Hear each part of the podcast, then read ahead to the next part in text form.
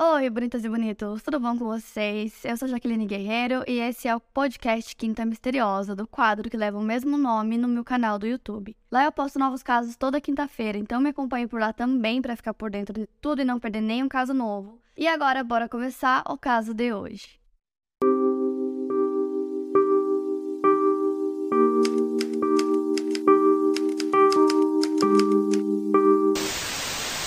Sherry Papini morava em Mountain Gate, no condado de Shasta, próximo a Redding, no estado da Califórnia, com seu marido Keith e os dois filhos do casal. Em 2016, Tyler, que é o filho mais velho, tinha apenas 4 anos e a Violet, a mais nova, tinha 2. No dia 2 de novembro desse ano, por volta das 6h50 da manhã, o Keith estava se arrumando para sair trabalhar. Ele trabalhava como especialista em áudio e vídeo, e nesse momento a Sherry também estava levantada, checando se a filha Violet estava bem. Eles se encontraram na porta de casa, se abraçaram, se despediram e o Kit saiu para trabalhar.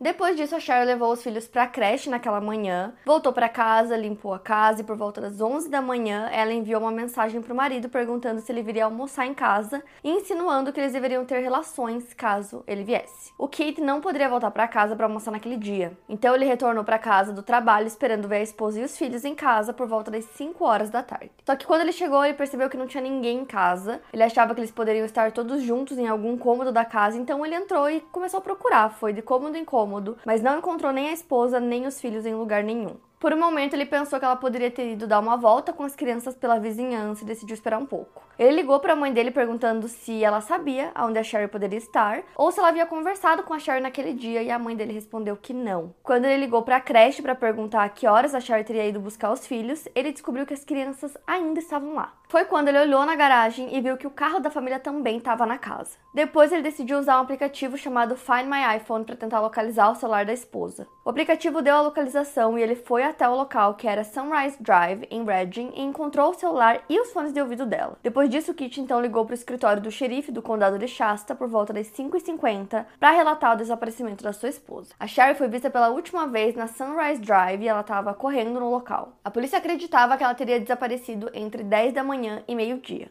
O escritório do xerife pediu ajuda do FBI nas buscas por Sherry e na investigação do caso. Buscas extensivas foram feitas tanto no próprio condado de Shasta quanto em outros estados do país, e conforme o caso foi ganhando notoriedade na mídia, dezenas de dicas foram enviadas tanto para o escritório do xerife do condado quanto para o FBI, então eles começaram a averiguar cerca de 400 dicas. Porém, nenhuma delas levou ao paradeiro da Sherry e a polícia considerava que ela era uma pessoa que poderia estar correndo risco de vida. Dois dias depois, um amigo do Kit criou uma conta em um site chamado Go GoFundMe, que é basicamente para conseguir arrecadar dinheiro para ajudar nas despesas da família, com investigação e tudo mais. A campanha dizia que o dinheiro seria usado para ajudar a família com os custos da recompensa de 50 mil dólares que eles estavam oferecendo para a volta da Sherry. O Kit fez um apelo público para que ajudassem a trazer sua esposa de volta para casa. Conforme os dias foram passando, o Kit ficava cada vez mais desesperado porque a Sherry não aparecia, então ele estava com muito medo que alguma coisa tivesse acontecido com ela. Inclusive, ele foi considerado suspeito logo no início do desaparecimento, porque nas circunstâncias que ela desapareceu.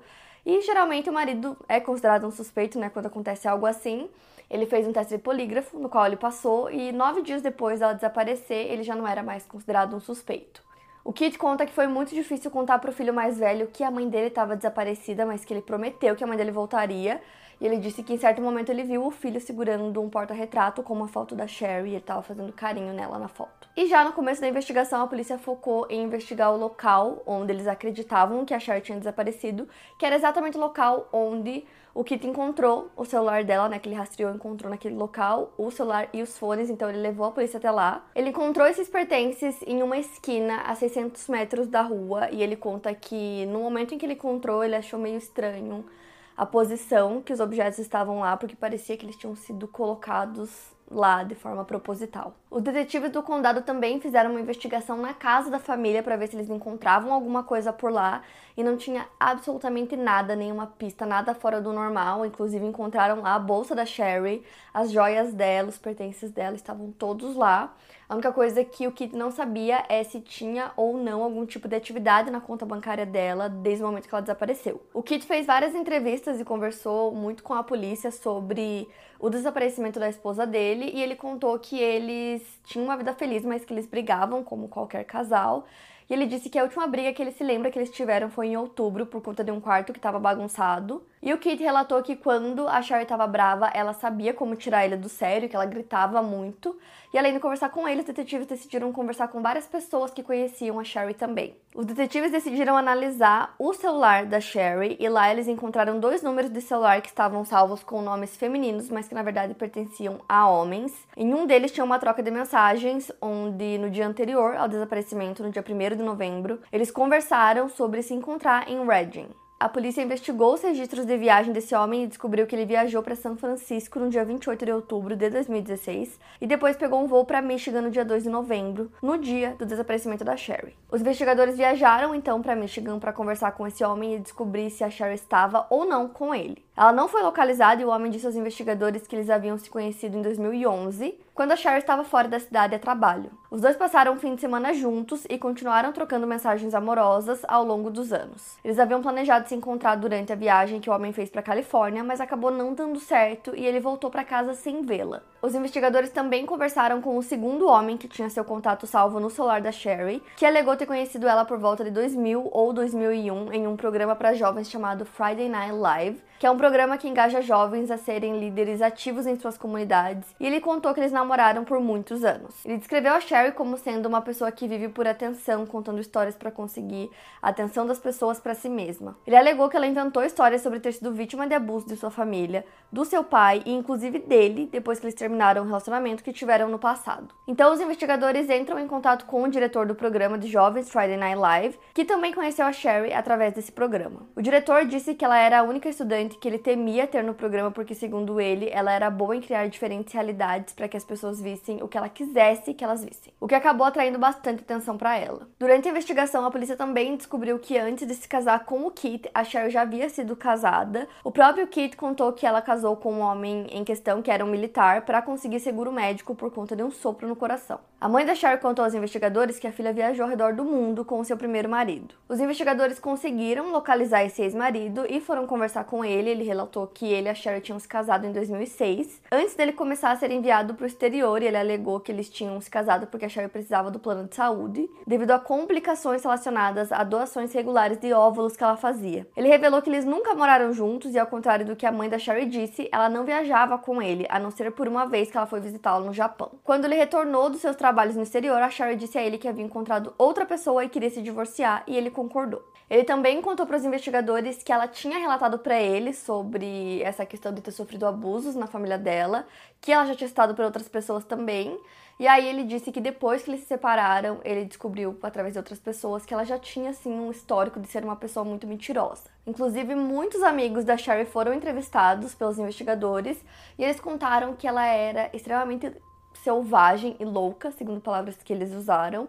Quando ela era mais nova, eles disseram que ela fugia de casa o tempo todo e que teve uma vez que ela fugiu quando ela tinha 16 anos e ela foi para o sul da Califórnia e ficou lá hospedada na casa de uns amigos durante um tempo e que desde essa época ela já relatava para os amigos que ela sofria abuso em casa. Inclusive, vários desses amigos afirmaram que realmente ela inventava muita coisa e contava muitas mentiras. Até que na manhã do dia de de graças, 24 de novembro de 2016, por volta das 4 e meia da manhã, a California Highway Patrol, que é a patrulha rodoviária da Califórnia, respondeu a uma ligação do 911, relatando uma mulher correndo no meio da Interestadual 5. O motorista de caminhão chamado Alison Sutton viu essa mulher e parou o veículo ligando para emergência. Um oficial da patrulha rodoviária encontrou a mulher com o motorista do caminhão e logo ela foi identificada como Sherry Panini. Ela estava quase a 235 quilômetros ao sul de onde ela havia desaparecido 22 dias antes. A polícia ligou para o Kit para avisar que a Sherry tinha sido encontrada e ela ficava gritando ao fundo da ligação chamando por ele. A Sherry tinha uma corrente em volta da sua cintura, na qual um dos seus braços estava amarrado, além de amarrações adicionais em seu outro pulso e em ambos os tornozelos. Ela foi levada para um hospital onde ela passou por diversos exames físicos. Aparentemente ela tinha perdido muito peso, o cabelo dela, que era loiro bem longo, estava cortado mais curto,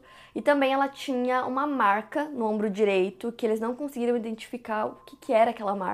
Ela tava com o nariz bem inchado e ela tinha machucados pelo rosto, tinha vermelhidões no braço direito e na perna interna da sua coxa direita, assim como em outras partes do corpo.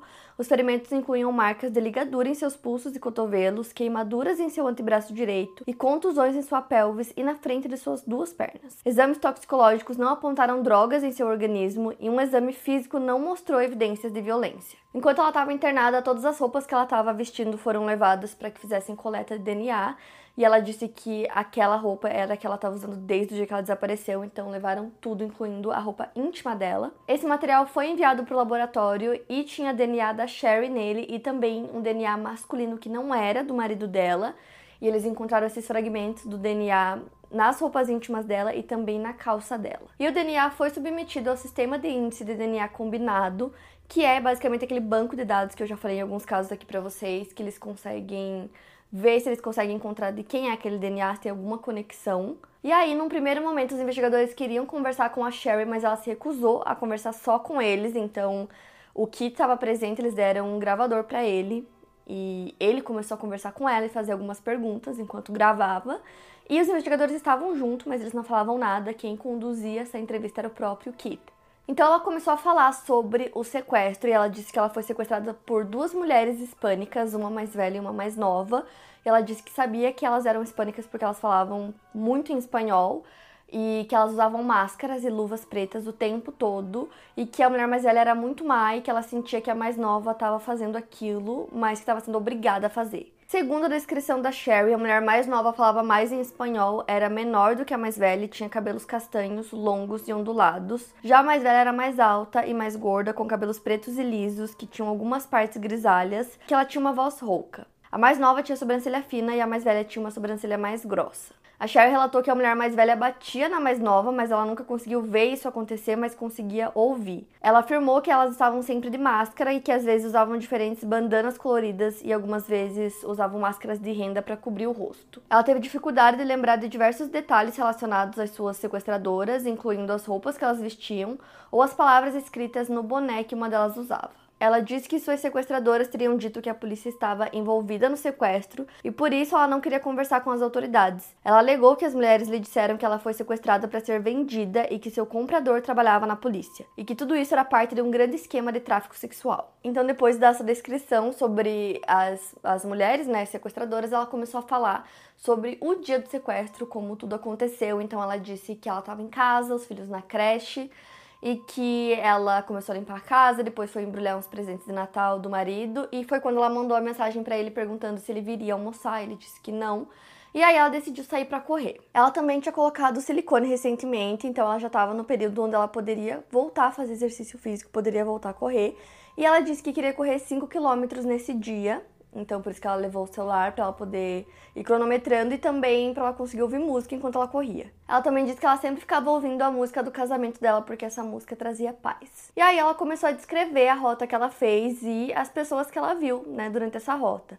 Então ela disse que quando ela estava chegando no fim da Sunrise Drive, ela viu uma SUV escura passando com duas mulheres dentro e que estava passando na direção contrária dela. Depois de passarem por ela, ela disse que o carro começou a dar ré e voltou até onde ela estava e que ela acredita que uma das mulheres começou a pedir instruções para ela e aí ela disse que tirou um dos fones de ouvido para conseguir ouvir o que a mulher estava falando. Ela disse que uma das mulheres usava óculos escuros e que quando ela chegou perto do carro para ouvir o que a mulher estava falando, ela abriu a porta e mostrou que estava segurando uma arma e pediu para Sharon entrar no carro, para ela largar o celular ali mesmo e entrar no carro e ela disse que não queria machucá-la, não queria matá-la, mas que era para ela obedecer. A Char disse que largou imediatamente o celular dela e os fones ali mesmo e entrou no carro. Ela disse que o carro não tinha bancos na parte de trás e que não dava para ver para quem estava de fora porque o vidro era muito escuro, então não conseguiam ver o que estava acontecendo dentro do carro. E aí, com essa descrição, tanto os investigadores quanto o FBI começaram a procurar por esse carro, né, com a descrição que ela deu. Inclusive levaram muitas fotos para ela de SUVs para ela poder tentar identificar qual modelo especificamente seria, mas a Sherry não conseguia identificar exatamente qual era o modelo. Aí ela disse que lembra também que em algum momento colocaram alguma coisa na cabeça dela para cobrir a cabeça dela e que parecia ser uma fronha e que cheirava a sabão. Mas ela não conseguia lembrar exatamente em que momento isso aconteceu. E aí ela disse que depois as sequestradoras amarraram seus pulsos atrás do corpo dela e também as suas pernas. Quando os investigadores pediram para ela descrever o caminho que foi feito, ela disse que não conseguia lembrar direito, que em alguns momentos ela até dormiu e que ela lembra que as sequestradoras davam choques nela, às vezes. Posteriormente, ela disse se lembrar de ter ficado com muito frio e enjoo durante essa viagem e que ela tinha muita dor nos pulsos e nos quadris pela forma que ela estava deitada no carro por muito tempo. Então, o policial perguntou para ela quanto tempo ela achava que demorou para o seu corpo começar a ficar dolorido, e ela disse que achava que por volta de 40 minutos, e segundo ela, ela fez essa estimativa baseada em um programa de TV sobre crimes que ela assistia chamado The Blacklist. Ela não conseguiu dar muitos detalhes sobre o caminho, mas ela disse se lembrar de estar tá tocando uma música tradicional mexicana e que ela não se lembrava de ter ouvido propagandas de rádio ou propagandas que pudessem ajudar os policiais a identificar a rádio ou aplicativo de música que estava sendo utilizado. Segundo a Sherry, ela teria tentado manipular suas sequestradoras, se oferecendo para limpar a casa e cozinhar para elas, mas que isso não funcionou. Só que aí teve uma coisa que chamou a atenção dos investigadores desde o início, que foi a mudança de roupa dela.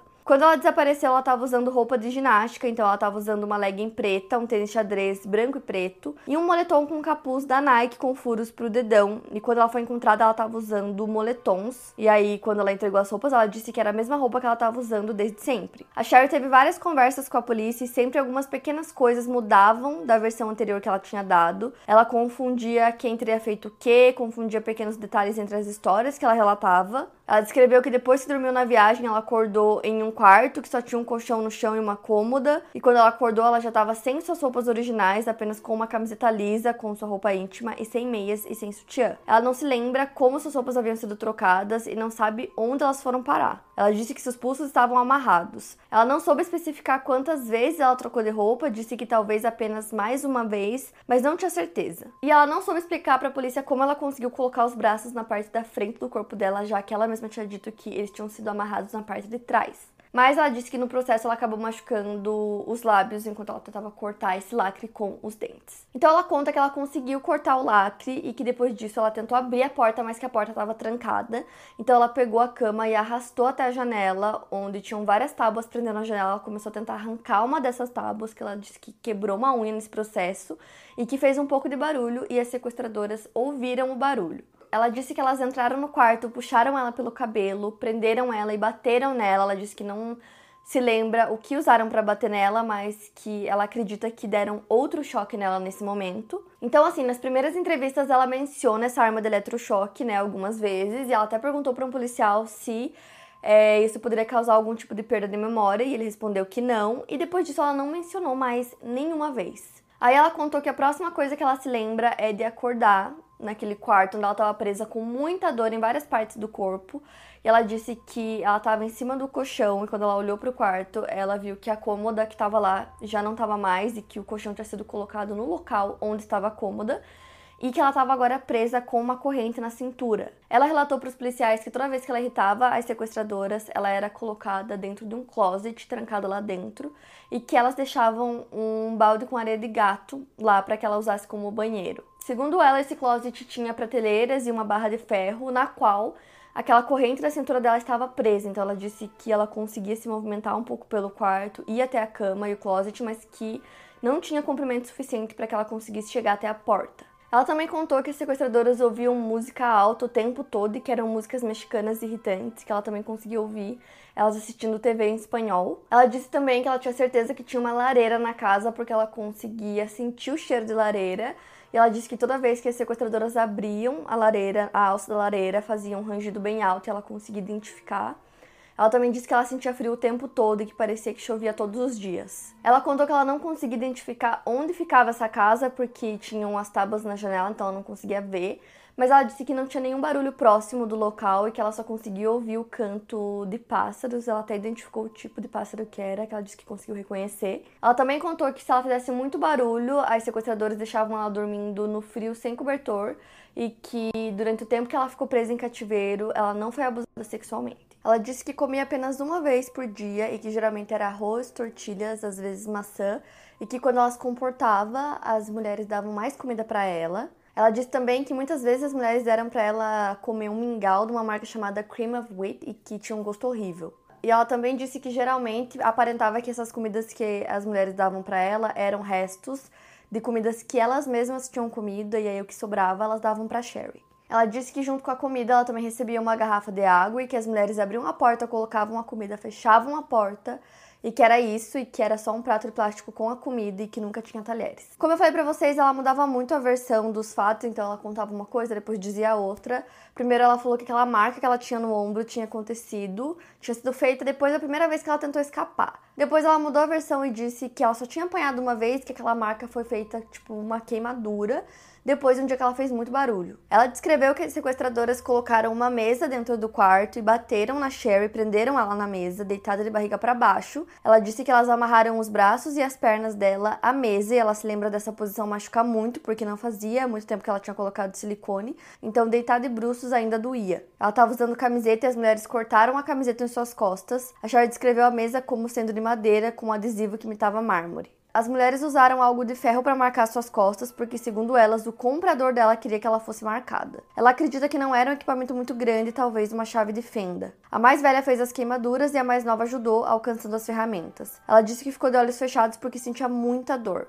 Depois do procedimento, elas a soltaram da mesa, ela disse que dormiu e quando acordou já estava com uma camiseta diferente, dessa vez uma camiseta inteira sem os cortes. Ela nunca escutou o nome do homem que iria comprá-la, porque segundo ela as mulheres falavam muito em espanhol e ela não conseguia entender mais do que algumas palavras. Essas conversas incluíam coisas relacionadas à medicina, câmeras de segurança nas ruas e data de entrega dela e uma aposta, além de diversos insultos em espanhol direcionados a ela. Ela disse que na primeira vez que ela pôde tomar banho, ela foi escoltada pelas duas mulheres. A mais nova segurava uma arma. Depois ela contou que nessa primeira vez que ela tomou banho, em um momento em que as mulheres conversavam e a mais nova virou de costas para ela, ela tentou atacar as mulheres, tentando bater nelas com algo que estava no banheiro. Ela teria pulado e tentado cobrir o rosto da sequestradora mais nova com uma toalha, e nessa luta com ela, ela machucou o pé no canto da pia. O ferimento que foi observado quando ela estava no hospital. Depois de ter tentado atacar a mulher, ela foi levada para o quarto pelos cabelos e a mais velha começou a despejar um líquido amargo em sua boca até que ela começou a engasgar. Elas bateram nela mais uma vez e deixaram no quarto. Ela colocou as roupas que estavam em cima da cama para ela e deixou a roupa íntima para secar. Na segunda vez que ela pôde tomar banho, já não havia mais nada no banheiro. O espelho tinha sido retirado, assim como o gancho que segurava as toalhas. Ela não tinha mais uma toalha para se secar. Conforme foram feitas mais entrevistas e conversas com a Sherry, ela tentava fazer relatos mais detalhados sobre as dores que ela sentia devido aos ferimentos, sobre a aparência do banheiro e etc. Coisa que ela ia se lembrando conforme o tempo passava. Então, assim, da primeira vez ela disse que as sequestradoras deixaram ela lavar as roupas íntimas durante o banho. Já na segunda vez que ela falou sobre isso, ela disse que ela não conseguiu lavar as roupas íntimas, que inclusive ela tomou banho usando essas roupas. Eles perguntaram também sobre o corte de cabelo dela, e ela disse que foi uma das punições que ela sofreu, porque toda vez que ela fazia barulho, ela sofria alguma punição por conta disso. Ela também disse que sempre que as mulheres estavam no mesmo lugar que ela, no quarto que ela estava presa, ela sempre ficava olhando para o chão, evitava olhar para o rosto delas. Quando o cabelo dela foi cortado, ela disse que ela já estava no chão e que o cabelo dela já estava amarrado, então uma das mulheres puxou o cabelo dela, cortou, mostrou para ela e disse que enviaria o cabelo para a mãe dela. Ela também relatou que ela tentava se exercitar enquanto ela estava presa no cativeiro, porque ela queria tentar fazer alguma coisa no tempo que ela estava lá. Mas ela também disse que era muito difícil de entender a passagem de tempo lá dentro, porque ela dormia em horários variados e as coisas não aconteciam sempre da mesma forma. Então ela nunca sabia que horário era e ela disse que dormia muito a maior parte do tempo e que toda vez que ela acordava ela se sentia tonta e doente. E aí eles perguntaram para ela sobre o dia em que ela conseguiu retornar, né? Como teria sido o que tinha acontecido. Então ela disse que ela ouviu as duas brigando, as sequestradoras, e que de repente ela ouviu um tiro. Ela disse que ouviu a mais nova indo embora e que depois disso seguiu um silêncio, então ela acreditou que estava sozinha. Ela estava presa no closet disse que gritou muito por muito tempo e nada aconteceu e ela acabou pegando no sono. Ela disse que de repente ela foi acordada pelas mulheres e que tudo aconteceu muito rápido, que elas mandaram ela vestir as roupas dela e quando ela percebeu já estava dentro do carro com a fronha na cabeça. Ela disse que não sabia dizer se era o mesmo carro do dia que ela foi sequestrada, mas ela disse que o cheiro parecia diferente e que dessa vez ela não conseguiu ouvir muitas conversas dentro do carro, só ouvia músicas e que ela tentou ficar acordada a maior parte do tempo, mas que era muito difícil porque ela estava com muito sono. E aí ela disse que em dado momento o carro parou. É, a sequestradora mandou ela descer, tirou a fronha da cabeça dela e cortou também a amarração que tinha nela. E aí entrou no carro e foi embora. Então ela disse que imediatamente ela percebeu que estava tipo numa estrada rural, ela foi até uma igreja próxima, bateu na porta, mas ninguém apareceu.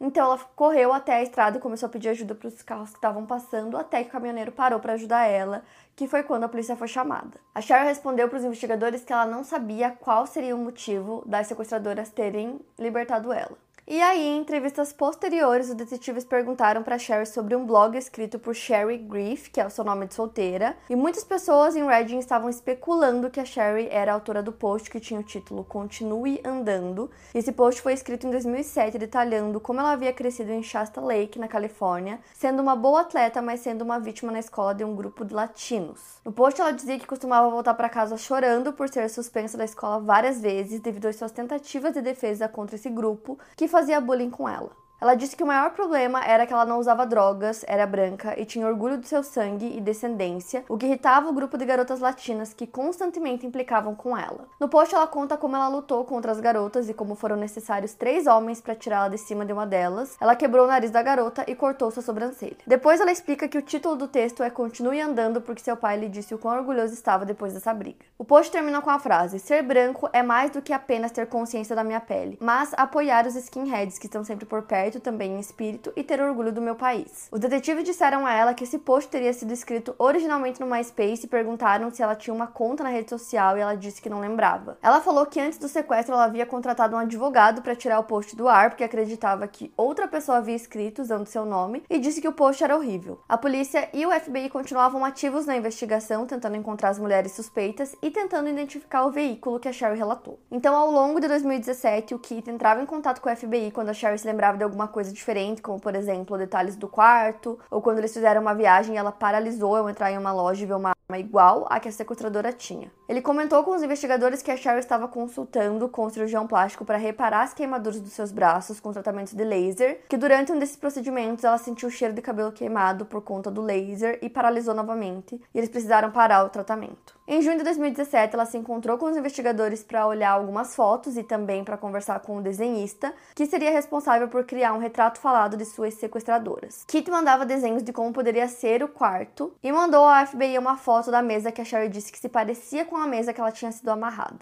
O marido era muito ativo durante toda a investigação. Ele apoiou a Sherry durante todo o tempo, ela estava sofrendo com ansiedade e estresse pós-traumático, e ele estava ajudando e apoiando ela em tudo que podia. Ela também teve alguns episódios de choro e de travar quando tinha certos gatilhos relacionados ao cativeiro. E mesmo com a polícia ao longo do tempo mostrando muitas fotos de possíveis é, suspeitas para Sherry, né, levando em consideração toda a descrição que ela deu, o retrato falado e tudo mais, eles sempre mostravam várias fotos para ela e ela nunca conseguia identificar nenhuma daquelas mulheres como sendo as sequestradoras. E o caso abalou muito a comunidade hispânica porque as mulheres tinham muito medo de se parecer com a descrição que ela deu e acabarem sendo consideradas suspeitas. No dia 16 de março do ano seguinte, em 2018, a Sherry entra em contato com a polícia para dizer que tinha lembrado de algumas coisas depois de uma sessão de terapia. E ela disse que chegou à conclusão que as queimaduras que ela tinha nos braços e pelo corpo foram feitas com utensílios de cozinha, como facas e colheres e que as sequestradoras esquentavam esses utensílios e queimavam ela,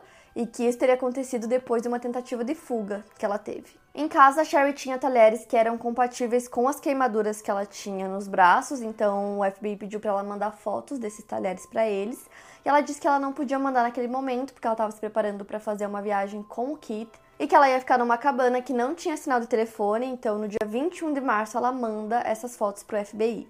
No dia 7 de maio de 2018, Kit entra em contato com os investigadores para dizer que a Cheryl lembrou de mais uma coisa depois de uma sessão de terapia. Ela disse que em determinado momento ela lembra que uma das sequestradoras colocou uma substância pegajosa na boca dela, que ela teria limpado a boca com a sua roupa íntima e que ficou suja com essa substância e que depois disso ela teria pegado no sono. No dia 26 de setembro de 2019, os detetives do condado de Shasta submeteram uma carta ao laboratório de Reading, pedindo para que eles buscassem uma correspondência para o DNA masculino encontrado nas roupas íntimas da Sherry. No dia 19 de março de 2020, no ano seguinte, o Comitê de Busca Familiar voltou para liberar um resultado de pesquisa familiar para fornecer assistência analítica em um esforço de identificar o dono daquele DNA. Nesse mesmo dia, o laboratório de Reading recebeu um e-mail identificando um homem como potencial parente do dono daquele DNA. Esse homem tinha dois filhos, sendo um deles um ex-namorado da Sherry chamado James Rice. Uma investigação foi feita em relação a James e a polícia descobriu que ele já havia morado brevemente em um endereço relacionado aos pais da Sherry. Também foi descoberto que ele e a Sherry compartilharam uma conta de e-mail do American Online em que eles haviam feito diversas transações financeiras juntos. Em 9 de junho de 2020, os agentes do FBI coletaram itens descartados na lata de lixo externa da casa do James, em Costa Mesa, na Califórnia, incluindo uma garrafa de Honest Honey Green Tea, e os itens foram enviados ao laboratório para que fossem feitas análises. Em julho, os agentes especiais do FBI investigaram as redes sociais do irmão do James e identificaram em suas fotos uma mesa similar à mesa que a Cher havia descrito que havia sido presa para ser marcada. A mesa pertencia ao James. No dia 10 de julho, o laboratório The Region concluiu que o DNA obtido da região da tampa da garrafa de chá era compatível com o DNA coletado nas roupas da Sherry. James Rice conversou com os investigadores no dia 10 de agosto de 2020 e ele admitiu que ajudou a Sherry a fugir, que ela era uma amiga dele e tinha pedido ajuda. Segundo ele, a Sherry teria dito que era vítima de violência física e sexual do marido, constantemente estava tentando fugir. Segundo essa versão dela, ela teria feito denúncias à polícia que não fez absolutamente nada para que os abusos parassem. Apesar dela ter dito que fez inúmeras denúncias contra o marido, não existem documentos no escritório do xerife de Shasta que corroborem com esse argumento. Segundo James, eles se conheceram quando tinham 13, 14 anos de idade, que eles tiveram uma longa amizade e que mais tarde começaram um relacionamento, que inclusive eles ficaram noivos,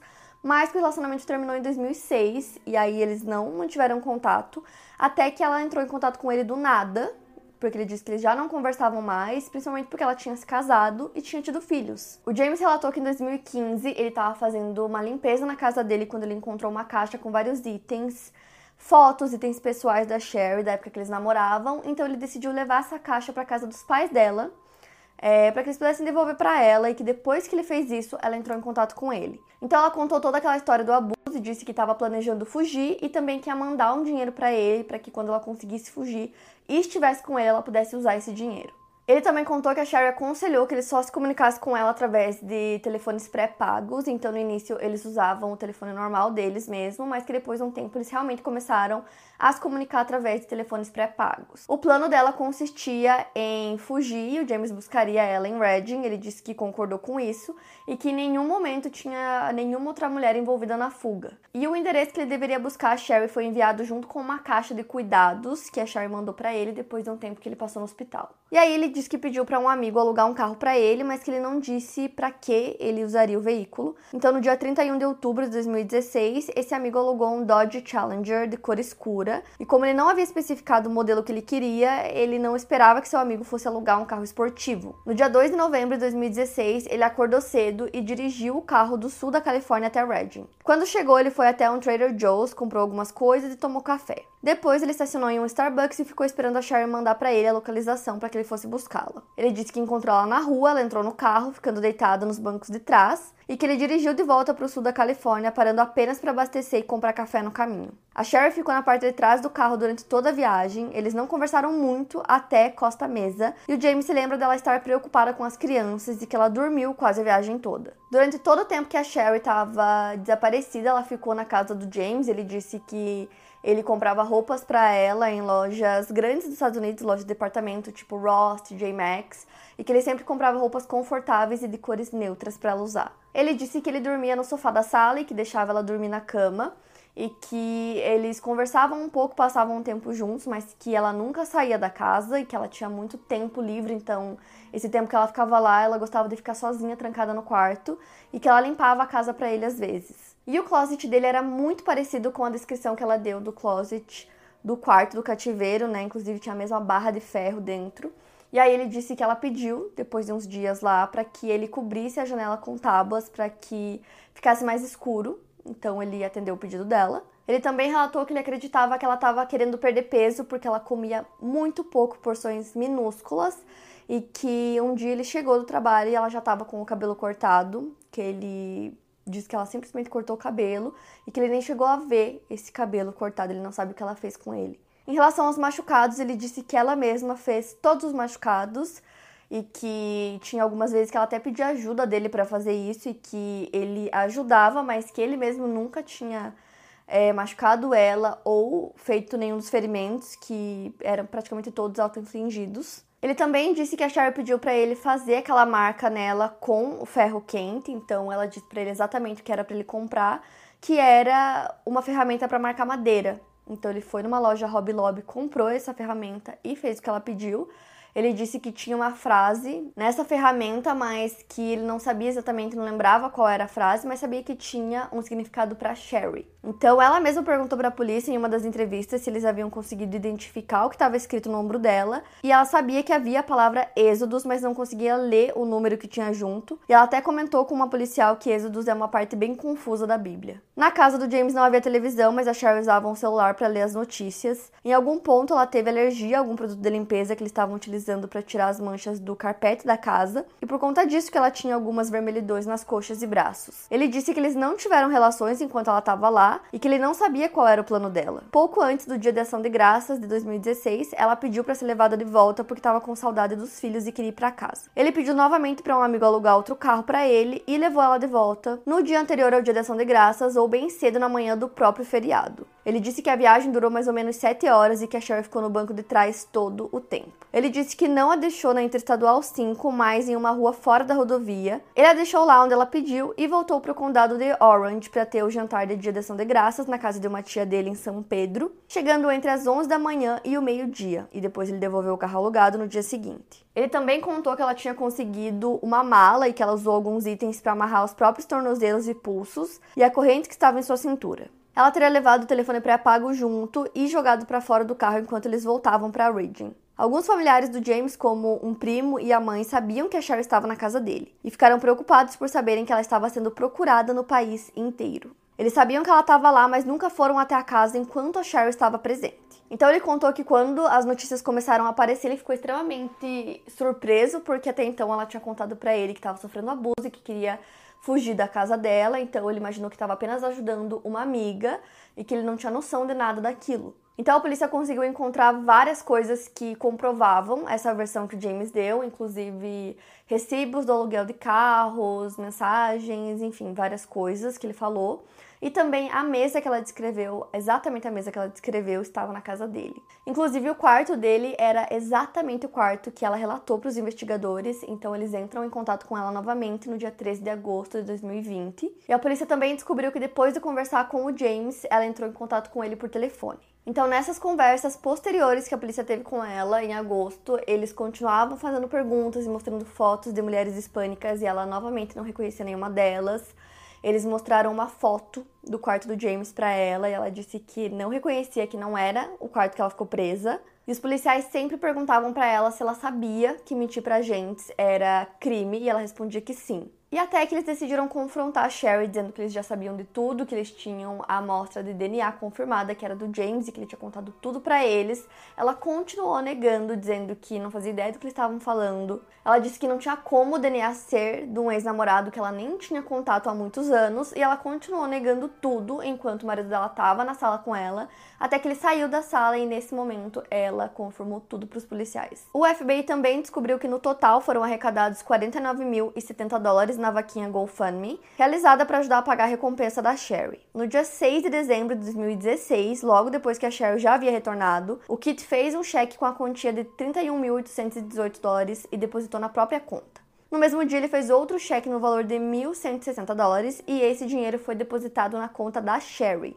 O Kit usou o valor aproximado de 8.212 dólares do dinheiro da campanha para pagar contas pessoais do seu cartão de crédito. No dia 13 de dezembro do mesmo ano, a Sherry usou o valor de 3.053 dólares para pagar contas pessoais. O dinheiro restante foi transferido para as contas pessoais do Kit e da Sherry e gasto em despesas pessoais. Além desse dinheiro, logo depois que ela voltou para casa, em 2016, a Sherry aplicou seu caso para o Conselho de Compensação de Vítimas da Califórnia, que prevê assistência a vítimas de crimes violentos. Para aplicar o fundo, é necessário responder diversas perguntas para provar o crime que aconteceu. Ela assinou o documento mesmo sabendo que se estivesse mentindo, ela poderia responder pelo crime de falso testemunho. No dia 9 de dezembro de 2016, o documento foi aprovado pelo órgão. As sessões de terapia cobertas pelo governo são limitadas, a não ser que os traumas sejam muito graves e o profissional de saúde confirme a necessidade de plano de tratamento adicional. O que o terapeuta dela fez e esses pagamentos foram aprovados. Então, entre 2017 e 2021, a Sherry pediu por recursos de assistência à vítima que somaram cerca de 35 pagamentos, que totalizaram mais de 30 mil dólares, que incluíam pagamentos ao terapeuta e os custos, por exemplo, da ambulância que a transportou quando ela voltou depois do desaparecimento. Em 3 de março de 2022, a Sherry foi presa e acusada de fazer declarações falsas a um agente federal e de fraude postal. Ela foi levada sob custódia enquanto estava na prática de piano de seus filhos. No dia 18 de abril de 2022, ela se declarou culpada de duas acusações de fraude postal e de fazer declarações falsas a agentes federais. Então, essas faziam parte de um total de 35 acusações. Dois dias depois de declarar culpada, o Kit entrou com um processo de divórcio no qual ele pedia também a guarda dos filhos e que não pagaria pensão para Sherry. Ele alegou que toda a experiência traumatizou muito os dois filhos deles. Os promotores disseram que o sequestro fraudulento da Sherry custou aos cofres públicos mais de 300 mil dólares em recursos desperdiçados, incluindo dinheiro que ela arrecadou do Conselho de Compensação de Vítimas da Califórnia e renda por invalidez que ela recebia da Previdência Social.